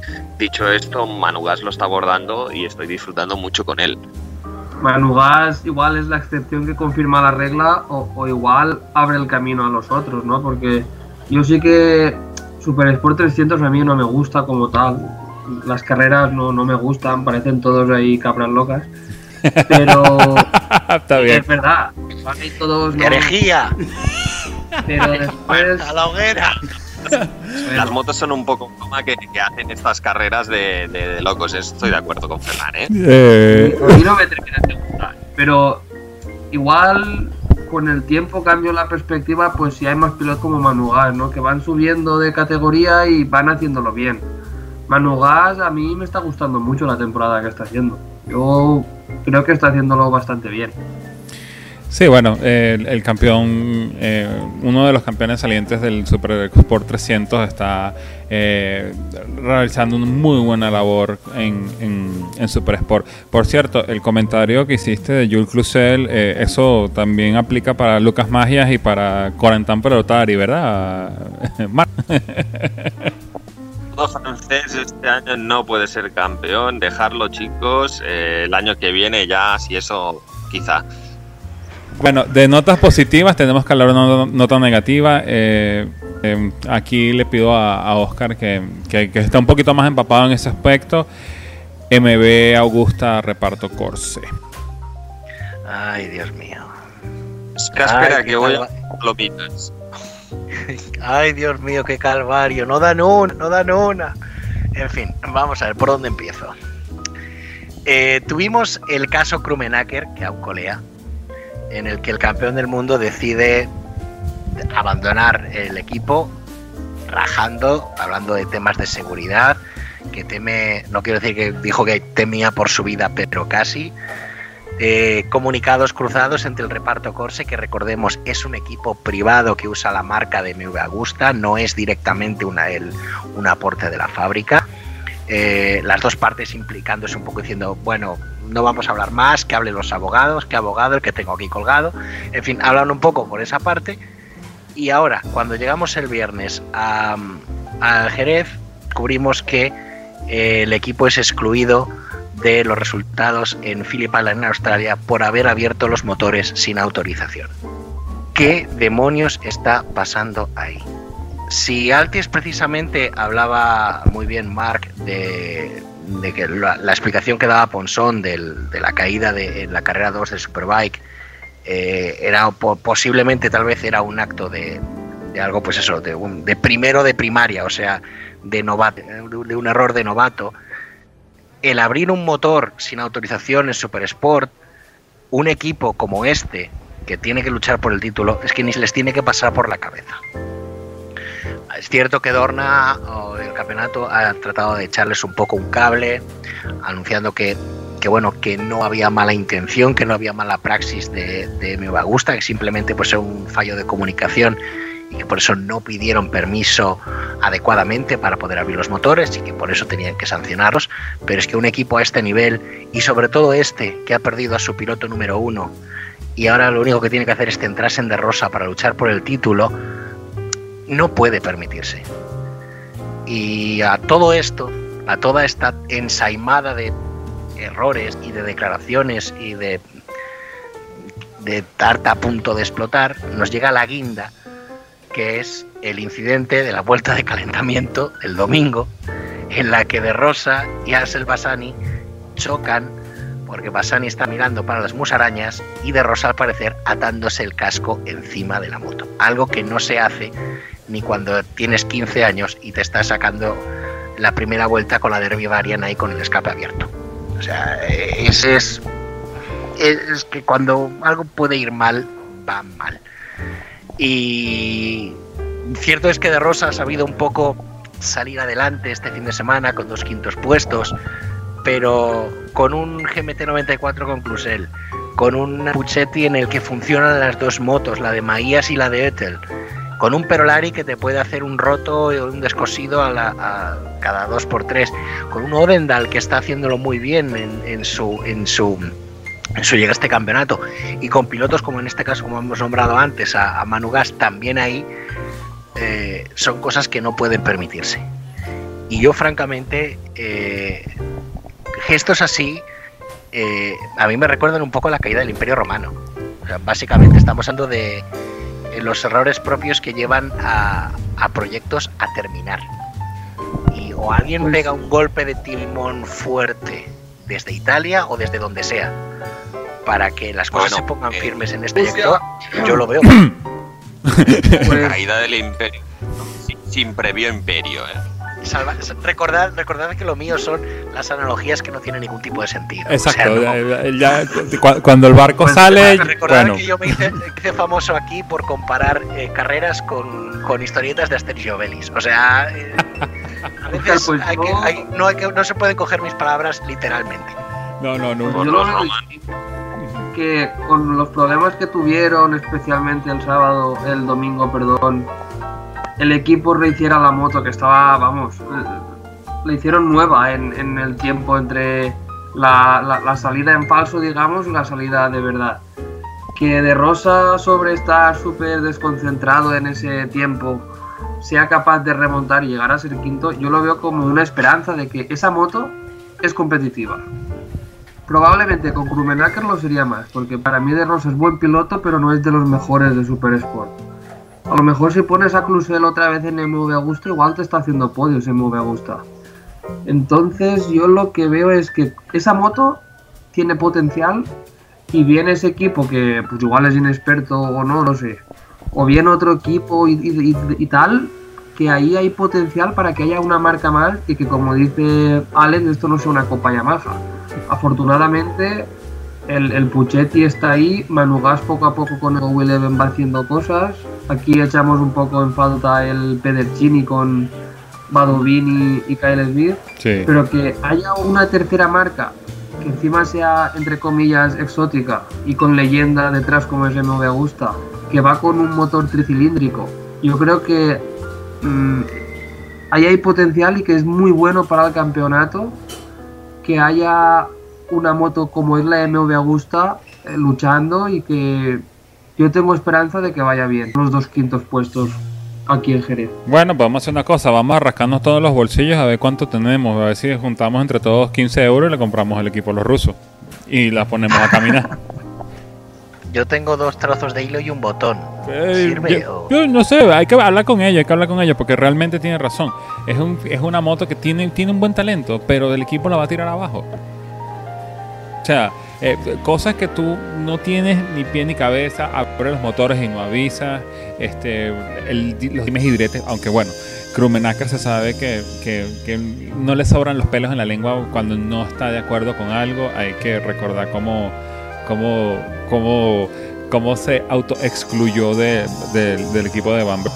Este, y, realmente eh, es un equipo que puede tener talento, es una moto que tiene talento, tiene buenos pilotos, pero mm, sin, sin alguien que de verdad le tenga corazón a la moto, que le tenga corazón al proyecto, que le tenga corazón a lo que estamos hablando, esa moto la van a tirar abajo. Y todo el que esté montado encima de él, eh, de Rosa, Fulgini, todo eso, lo van a tirar abajo y les vas a ver. No, no, simplemente apuntar, no soy asesor experto en financiación y tal, pero creo que poner cualquier tipo de botón e hilo y dos euros que tengo en el bolsillo a una MB Agusta es lanzar el dinero por la ventana y quemarlo. Eh, y lo digo con todo el examen de que una marca legendaria, bla, bla, bla, pero sinceramente este equipo está corriendo, como habéis dicho, en nombre de la marca, le están haciendo el favor. La moto parece que sí y tal, pero sinceramente yo no sé, no, no estoy de acuerdo con, bueno, no lo veo como con vosotros de que sea un proyecto con posibilidades. Quizá dentro de un par de años ganan y lo tiráis en la cara para siempre y no pasa nada. Yo feliz para ver una marca nueva ganando título, ¿eh? pero no lo veo, nada. Además, no nada más una marca nueva, una marca toda la vida. Me ve a gusto, o sea. Esas fotos evocativas de, de, de- de, eh, las, las tricilíndricas en los años 50, en los años 60, con Agostini, Elwood. O sea, déjeme ver Augusta. Sí, a ver, a ver, Alex, el romanticismo está muy bien, pero, y en este caso la frase es literal, el parecido entre ambas cosas es solamente el nombre. O sea, sí, la marca es legendaria, pero ni el proyecto, ni la implicación de una marca, ni el peso del grupo empresarial ni tecnológico detrás es ni mucho menos comparable a los a los años dorados de la, de la mecánica italiana. Es como si alguien comprase los derechos y dijera, pues hola, soy ahora soy la nueva Mondial Eh. o soy la nueva eh, La Verda. Sí, exacto. en eh, pues no, mire, y son motos fabricadas con todo respeto en China. Pues no, a ver, no es lo mismo. Por ejemplo, puestos a hablar de un equipo que yo creo que sí ha hecho, lo ha hecho bien este fin de semana, eh, lejos de los puestos de cabeza, pero, o sea, bien dentro de lo que tenía que ver, y quisiera conocer vuestra opinión sobre ellos, porque no se habla casada, es el Emperador Racing. El equipo, el equipo español que lleva haciendo eh, las temporadas pasadas estaba haciendo wildcards. Este año la idea era hacer el campeonato europeo, lo que ahora se llama la Super Sport Challenge. Eh, teniendo en cuenta el calendario, el calendario europeo es todo el año, básicamente. Pero bueno, Eh, aún así- exacto, y seguimos hablando, eh, eh, habla- uno habla del Mundial de Fórmula 1 y todos van a correrlo en Europa. Eh, así que el Mundial de Superbike es todo en Europa. Así que bueno, el Super el, No, a ver, hay, hay una en, Austra- en Australia, ¿eh? De momento Bueno, es más por los momentos sí. que La Fórmula 1 y que, y que MotoGP, ¿eh? Sí, bueno, lo que pasa es que eh, ese eh, eh, hay un viejo adagio que dice que el que pega primero pega dos veces. Volviendo a, a lo que comentaba Oscar, a mí me sorprendió muchísimo, pero muchísimo. Sobre todo porque, igual que a Ponson, el sábado también tuvo problemas con la presión de los neumáticos y salió el último y remontó hasta ser el, el 11 y después el sábado fue el 13, peleando con Canonchu y con Danny Webb. Y sinceramente, yo viendo el nivel que había mostrado eh, Alejandro Ruiz en el español de Super Sport que corre junto al SBK, yo no daba un duro por ello. Y, y me pregunto hasta dó- dónde llegaría Óscar Gutiérrez, que es actual campeón del eh, Super Sport español, en el Mundial. No, no, sin duda. Si el equipo, yo la ventaja, yo lo que sí les estoy viendo es que básicamente con el piloto que llegan a hacer esta en, en Wildcard o ahora el campeonato europeo o mundial o lo que vayan a hacer, eh, están ahí y haciendo un trabajo notablemente mejor que, eh, que otros equipos consolidados o que directamente va a hacer todo el año. Es cierto que hasta ahora lo que hemos visto es eso, han sido wildcards, pruebas puntuales en los que, bueno, en circunstancias muy favorables, equipos, o sea, circuitos que conocen o con los que han rodado cerca, los que han rodado hace poco, eh, tienes que centrarte solo en una carrera, con lo cual no tienes que estirar el presupuesto para aguantar todo el año, lo que sea, eh, el piloto pues llega a las mejores condiciones, pero en este arranque del que es su mayor desafío a nivel mundial, lo están haciendo muy bien. Eh, con lo cual, ojito con esta gente porque puede ser una estructura que acabe dando el, dando el salto. Bueno, un salto que sería muy bienvenido en el, en el Mundial de Super Sport, porque eh, la idea del Mundial de Super Sport es que se anexen nombres, se anexen marcas, se anexen cosas, para que dejemos el chiste al lado de que sea una Copa Yamaha. pues. Y, que, y que no nada más sea una Copa Yamaha, sino una Copa Yamaha donde hay tres protagonistas, eh, Levan Bros, el GMT94 y algún equipo de Yamaha que quiera venir a jugar en ese aspecto. Eh, bueno, eh, seguimos hablando de lo que nos dejó el Mundial de Super Sport. El domingo eh, hay que recordar que a partir de esta carrera, el Mundial de Super Sport, tanto el de 600 como el de 300 se van a correr a doble fecha, o sea, van a correr una carrera el sábado y una carrera el domingo. Originalmente era una sola carrera, pero bueno, Gracias coronavirus. En la segunda carrera, eh, Locatelli con la victoria, Cluzel segundo, Magias tercero, Etel cuarto, de la, eh, Rafael de Rosa quinto con la MB Augusta, eh, Perolari sexto, Viñales, Odendal, Sommer y Manugas cerrando el top 10. Eh, rapidito, eh, en el Sport 300, eh, hay que traer eh, primero la buena actuación que tuvo Ana Carrasco, fue segundo puesto en la carrera 2 de, del fin de semana y un nombre que cuando dijimos que había pasado, todos dijimos, coño, cuando regresamos al año 2010, Eh, un Sufoglu regresa a la victoria. Sí, sin duda. O sea, eh, Baharin Sufoglu, que es, eh, si no recuerdo mal, es primo de, de, de Kenan, digno alumno de su escuela, está, está saliendo eh, bien. Eh, lo hemos visto rodar muy bien todo el fin de semana. Eh, no cerró, digamos, el resultado el, el sábado, Peningo fue a por la victoria, supo aprovechar muy bien y se llevó el triunfo. Muy bien, como has comentado, Ana Carrasco en las dos carreras ha estado delante, rodando el, grupo de cabeza todo el fin de semana y cerrando un podio. No, por ejemplo, como Scott Roux, que en, todas las carreras, las dos carreras, tuvo que venir desde atrás. Aún así llegaba, llegaba adelante, con lo cual, ojo también con el holandés, que sin duda es un candidato al título. Hay que destacar también a Tom, a Tom Buceimos, el, el británico que viene de Moto 3, donde la- lamentablemente no, no, no cuajó del todo, pero aquí llega con ánimo de, de dar ese salto, ese, ese golpe de calidad y seguro, seguro que está llegando para, para arriba. Y ya que hablamos del británico, y esto sí que es algo que quería comentar un poco con vosotros, vamos a hilarlo con un piloto que también venía del campeonato británico y se ha quedado compuesto y sin plaza.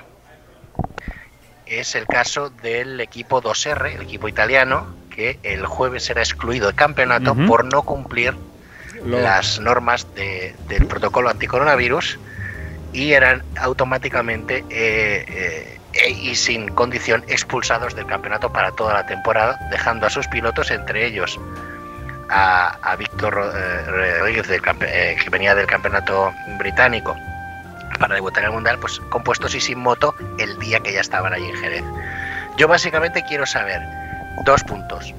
Uno, si estáis de acuerdo con la sanción, si os parece justa y qué creéis que debe que si esto hubiera pasado, por ejemplo, con otro equipo, quizás con un poco más de renombre, porque este equipo empezaba este año en el campeonato.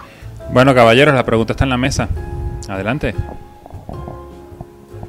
Pues empiezo yo. A mí la sanción me parece bien.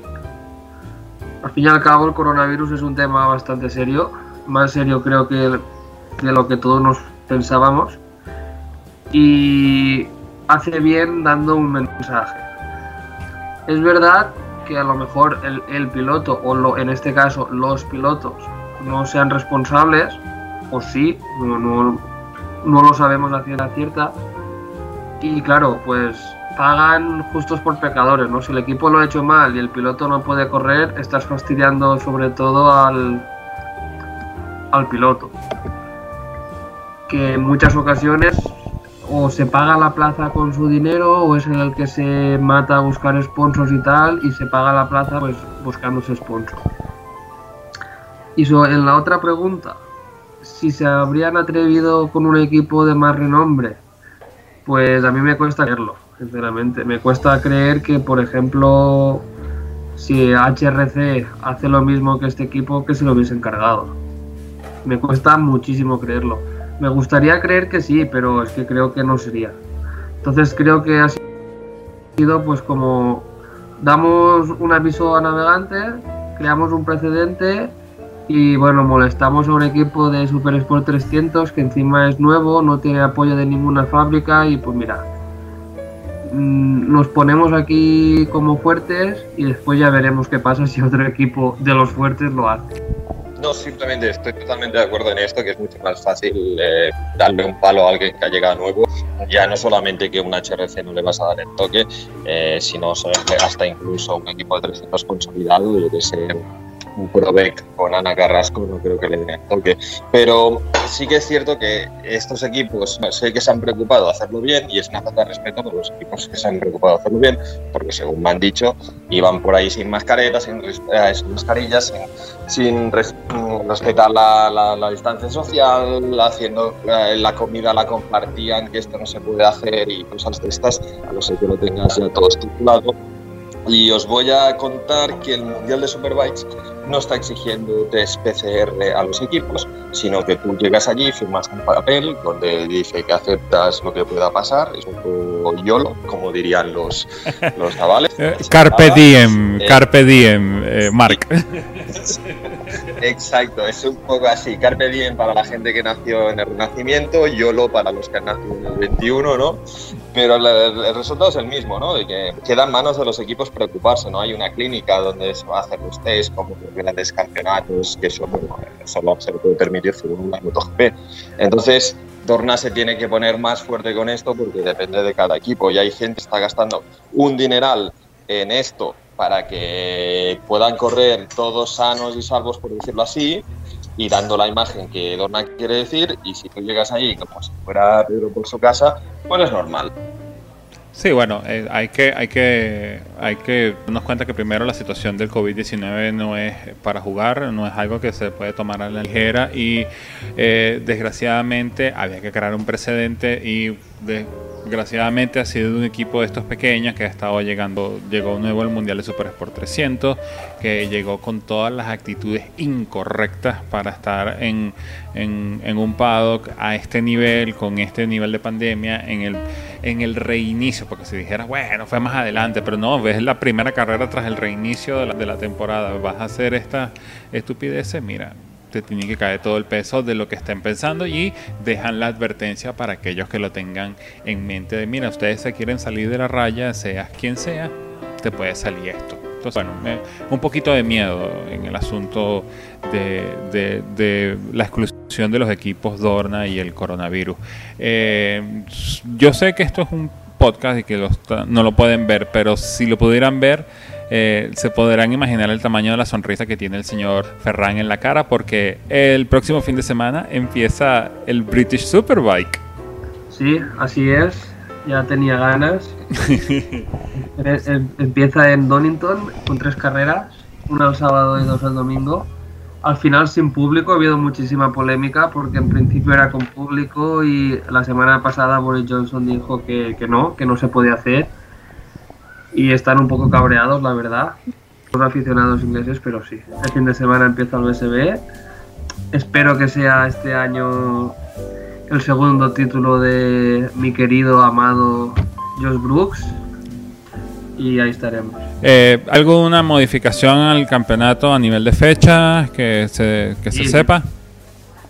Pues en principio eran 12 fines de semana. El BSB tiene una especie de campeonato, digamos, de, playoff, para que se entienda. Entonces, de normal, desde el 2010 se hacen mm, ocho primeras citas y de ahí cogen a los seis primeros y les dan 500 puntos a todos y después en función de los podios que has conseguido te dan eh, podium point y te lo suman a los 500 puntos. Y esos seis pilotos se juegan el título en las eh, seis rondas finales, en las, perdón, en las tres eh, fines de semana finales, que son siete carreras, porque la última carrera es una cita triple. Y este año eso lo han eliminado, han dejado en seis fines de semana, de 12 han, han recortado la mitad, digamos, y todas son eh, tres carreras por fin de semana. No hay showdown, es un campeonato al uso, digamos, y aquí pues ya eso hace muy importante el, el ir sumando, no cometiendo errores, porque no tienes, digamos, eh, lo que hacen los malos estudiantes, dejarlo todo para el final, pues ahora no lo puedes hacer y tienes que ir sumando como un campeonato normal. Eh, En eh, principio la, la, la única fecha que se mantiene es la última, que es en Branch Hatch en octubre, el segundo fin de semana de octubre, y el resto pues han hecho ahí un pupurrí con los circuitos del organizador, que es MSV, ujú. Motorsport Vision, y tienen algún, muchos circuitos británicos su propiedad suya, pues por ejemplo Donington, Branch Hatch, Cadwell Park, y esos circuitos son suyos y han aprovechado por esos circuitos para ir. Todos excepto Cadwell Park que no van. Ok. Eh, Una pregunta. Ajá. Dime. No, ni- solo una pequeña pregunta. ¿También harán carrera doble en las otras categorías, como en el Mundial de 300 y Super Sport? En Super Sport sí, porque se hace. Es decir, en Super Sport de normal ya hay dos carreras, eso lo han mantenido. Y en Super Stock y Moto 3 dependerá de fines de semana. En algunos, al- algunas veces era doble y otras era una sola. Yo estoy favorable que en el Mundial se cree el formato este de doble carrera ¿eh? para todas las categorías. Yo también. Secundo la moción. Tercero la moción y no hablamos más. de- bueno, no me dirá. nombres aparte de Josh Brooks para ver en el mundial, en el mundial, en el British Superbike, eh, señor Ferran. ¿Algún otro nombre que valga la que, que- que le pueda roncar los motores al australiano? Sí, hombre, por calidad ninguno, ¿no? ayúdame, sí, ayúdame, hombre. Es broma, es broma. Es broma, es broma. Pues a ver, si os gusta más el mundo de las eh, road races, ¿no? De, de lo que es el TT, la Norwest y el Ulster, hay que vigilar a Glenn Irwin, que va con Honda oficial, y sobre todo pues a, a Peter Hickman, que va con Smith BMW, que ahora se llama Global Robots BMW, aunque la moto es igual. Y después, si ya es más circuitero y tal, pues yo tengo muchas ganas de ver qué hace con la BMW Cinetic, una BMW antiguo Taiko BMW que hace eh, Tarran Mackenzie y Bradley, eh, perdón, Bradley Ray. Y después qué hace Tarran Mackenzie con la Yamaha. Eso sería mi top 5. Y uno que nadie cuenta en él, pero que yo creo que este año va a ser candidato al título, y es el piloto de Kawasaki, eh, Danny Buchan. Buchan, escrito Buchan, creo que este año va a ser un rival bastante, bastante duro. Y eso es todo. Eh, bueno, eh, ya saben, a- a- aquellos que estén buscando una alternativa a, a los mundiales, bueno, el New British Superbike que siempre es muy entretenido, muy bueno. Eh, para verlo en televisión normal, por Eurosport, hay que irse por el Aquí en camino. España, en Eurosport. Ok, bueno, ya La suele dar en diferido todas. El, el domingo por la tarde-noche suelen hacer la última carrera del fin de semana y las otras dos en diferido. Bueno, perfecto. Entonces, bueno, ya saben, Eurosport, eh, si quieren ver el British Superbike. Eh, brincamos a otra categoría y brincamos a otro protagonista eh, mundial de resistencia. Estamos a un mes de las 24 horas del EMS Moto. Eh, por supuesto, están viendo la sonrisa que tiene en la cara del señor Mark Tío. Eh, Mark, tenemos una noticia importante eh, acerca del proveedor de neumáticos, ¿no? Sí, así es. eh, se confirmó en estos meses de pandemia un que se venía estando en Italia, que era que Pirelli abandona el Campeonato del Mundo de Resistencia. Eh, es un proveedor que estaba muy implicado con, con dos Kawasaki's, una de ellas la oficial del SRC Kawasaki France y la otra el equipo Kawasaki Publisher privado. Dos equipos que históricamente han equipado Pirelli, Pirelli que había logrado el título año, el año pasado justamente con SRC Kawasaki, un equipo que toda la vida lleva Pirelli desde su nacimiento en 2009 y cuando antes se llamaba Kawasaki France eh, equipaba Pirelli desde creo que principios de los 2000, es decir, estamos hablando de un equipo que lleva pues, tranquilamente 15 años con estos neumáticos y de pronto se quedan sin su neumático y la moto tal como lo conocen y solo conocen poner la, la puesta, la, la a punto de la ninja con esos neumáticos. Es bastante dramático para un equipo. Y de repente entra Michelin. Eh, Ha llegado Michelin de que aún está la MotoGP. Michelin ya estaba en resistencia.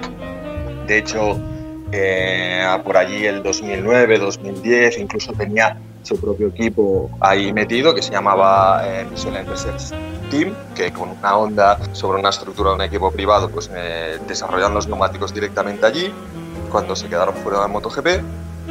Y esto duró hasta el 2014. En 2014 lograron el título con el Yamaha GMT. Y en 2015 pues entraron en MotoGP y cerraron el proyecto. Ahora que el proyecto de MotoGP ya está solo, como aquel que dice, eh, han vuelto allí porque está Bridgestone metiendo mucha caña y Dunlop también en una guerra bastante brutal. Es uno de los pocos campeonatos que hay aún de, de neumáticos abiertos junto con quizá el campeonato de España de Superbikes y también el francés. Entonces, eh, de repente SRC Kawasaki se ha encontrado con Michelin, neumáticos francés. Bueno, es una buena apuesta, seguro que van a ser unos neumáticos muy competitivos, pero es que son tan radicalmente diferentes eh, la manera de construirlos de los Pirelli que, no sé, de pronto de cara a Le que esta es al último fin de semana de agosto, la duda de un equipo favorito para ganar la carrera de SRC, pues se queda allí, en la duda. No sabemos si van a tener el ritmo, si van a encontrar o no. Sí, bueno, y aparte de eso, un, un campeonato que se ha visto hasta cierto punto afectado por, por lo de la pandemia. Eh, hay que recordar que esta carrera debe haberse realizado ya uh, eh, a finales de- en abril, a finales de la primavera, y ahora estamos hablando de que va para finales del, del verano. Y obviamente eso eh, hace mover todo el campeonato. Es más, se había hablado de que o, o se está hablando de una nueva fecha para las 8 horas de Suzuka, pero no se sabe si realmente se va a correr o no se va a correr. O sea, el, el- de todos los campeonatos que tocamos en este en este podcast creo que el EWC ha sido uno de los más comprometidos a nivel de organización, fecha, lo que se está planteando, pues. Bueno, eh, a ver, tiene este calendario particular, ¿no? Que empieza en septiembre y acaba en julio. Entonces le ha pillado el... en- hicieron... Sí que es ver, han hecho cosas muy bien, por ejemplo, de hecho que Mars empezó con el, con el Boldor en septiembre, luego llegó Sepang y luego pues eh, nos pilló la, la maldito COVID este, ¿no? Eh, movieron la fecha de Le Mans, la movieron directamente al septiembre, por rectificar la pusieron al agosto, mucho más acertado porque si no en el mes de septiembre hubiéramos tenido tanto Le Mans como Boldor, que son las dos clásicas de 24 horas. Eh, y ahora tendremos pues nada, un mes entre una carrera y la otra, que sigue siendo poco porque a nivel de inscripciones ambas carreras están sufriendo. En Le Mans han confirmado 43 equipos inscritos. Eh, esto para una carrera de asistencia es a la baja porque normalmente se llena hasta los 60 equipos.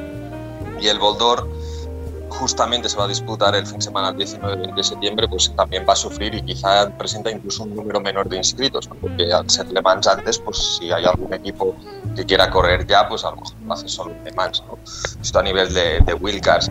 Eh, en cuanto al campeonato, bueno, han, sal- han salvado lo que han podido, tienen la ventaja de que tienen como media temporada hecha del 2019, pero bueno, Suzuka, Suzuka hasta el 1 de noviembre, pues, pero claro, con las medidas restrictivas que hay para viajar y que la pandemia esta no se trata de, de que ahora se acaba el verano y se acaba todo, no, no, no, es que esto va a durar, no, nadie lo sabe.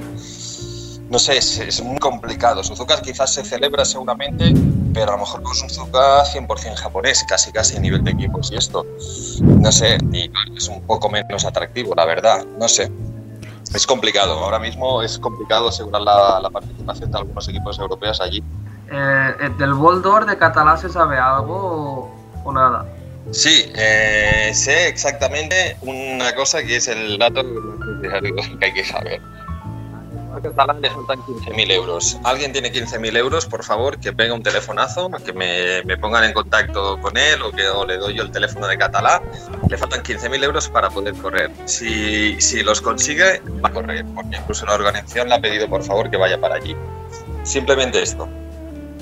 Bueno, ya. ¿Esto montamos un crowdfunding o cómo Bueno, o sea, podemos hacer un crowdfunding por 30.000 euros. eh, O sea, 15 para él y 15 para nosotros. Hay que comer nosotros, ¿no? También. Vale, va. En términos de competición, 15.000 euros en patrocinio no es nada de descabellado. Lo que pasa es que estando el año como está, que nadie se gasta un duro en nada, eh, levanta tú ahora nada, aunque sean 100 euros de un patrocinio, de lo que sea, es difícil. Exacto. Además, les gustaría un patrocinio al bol de oro, una moto que diga Mapping 8 en un lado, ¿verdad? Hombre, seguro que sí. A, a- a- a todos nos gusta esa idea. Así que bueno, eh, la- lo, que se, lo que se está apuntando para las 8 horas Suzuka, que va a ser unas 8 horas Suzuka hasta cierto punto descafeinadas por la probablemente no presencia de equipos europeos. Y bueno, eso le cambia mucho el sabor a la, a la carrera. Pues una carrera histórica donde muchos nombres se han hecho... ha- Han hecho historia ahí, pues, tanto eh, propios Bueno, foráneos.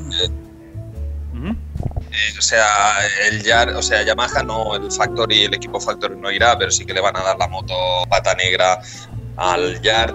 O sea, no sé, es que en realidad todo se supone. Se supone que tiene que ir el Kawasaki Racing Team, se supone que tienen que ir todos los equipos europeos.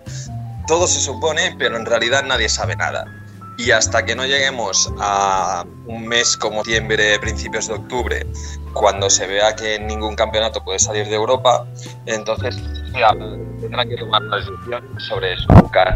Me sorprendería, me sorprendería mucho que cancelaran del todo. También me sorprendería ver correr más Bueno, eh, caballeros, yo creo que eh, llegamos al- a la última vuelta, a la bandera cuadros, hemos llegado al final del episodio de hoy. Eh, pueden seguir a mi amigo Oscar Ro en sus redes sociales, en Twitter en arroba Oscar piso abajo Ro, a el señor Ferran Segarra en arroba FSA Pistola. ¿Me equivoqué? No me equivoqué. Siempre lo, siempre lo hago. No, no, no. Lo has dicho bien, lo has dicho bien. Y eh, al señor Mark Tío en arroba. A nosotros nos pueden seguir en todas nuestras redes sociales como arroba mapping8 en número y seguir este podcast en todas las plataformas eh, donde sale normalmente como Spotify, eh, Google Podcast, Apple Podcast, etcétera. Caballeros, qué emoción tenerlos de nuevo en, en nuestra casa, qué emoción de nuevo este, seguiendo de lo que nos más nos gusta y ahora sí oficialmente que los campeonatos poco a poco están de regreso. Una vez más les agradezco la visita aquí a Mapping 8. Gracias a Ross por hacer un podcast antes del confinamiento, durante y después. Esto mucha gente no lo puede decir. mismo. Un placer, como siempre, estar aquí charlando de lo que nos gusta. Y solo por terminar, deciros que si no habéis visto la carrera 1 de Super Sport del Moto América de este fin de semana en Rueda, en Rueda de Atlanta, que la tenéis que ver porque es brutal. Es de las que se recuerdan y ya está. No hablo más de motos, lo prometo. Adiós. Señor Oscar. Ay, por mi parte, como siempre, un placer compartir un buen rato de charla, hablar de este mundo de sobre ruedas que nos vuelve locos a todos. Y que nada, que nos vemos en unos días después de, la siguiente ronda. Sí, nos veremos de nuevo una vez de que eh, la ronda de Portugal esté listo. Así que con su permiso, con el permiso de todos, nos veremos la próxima ocasión. Saludos y hasta luego. Chau.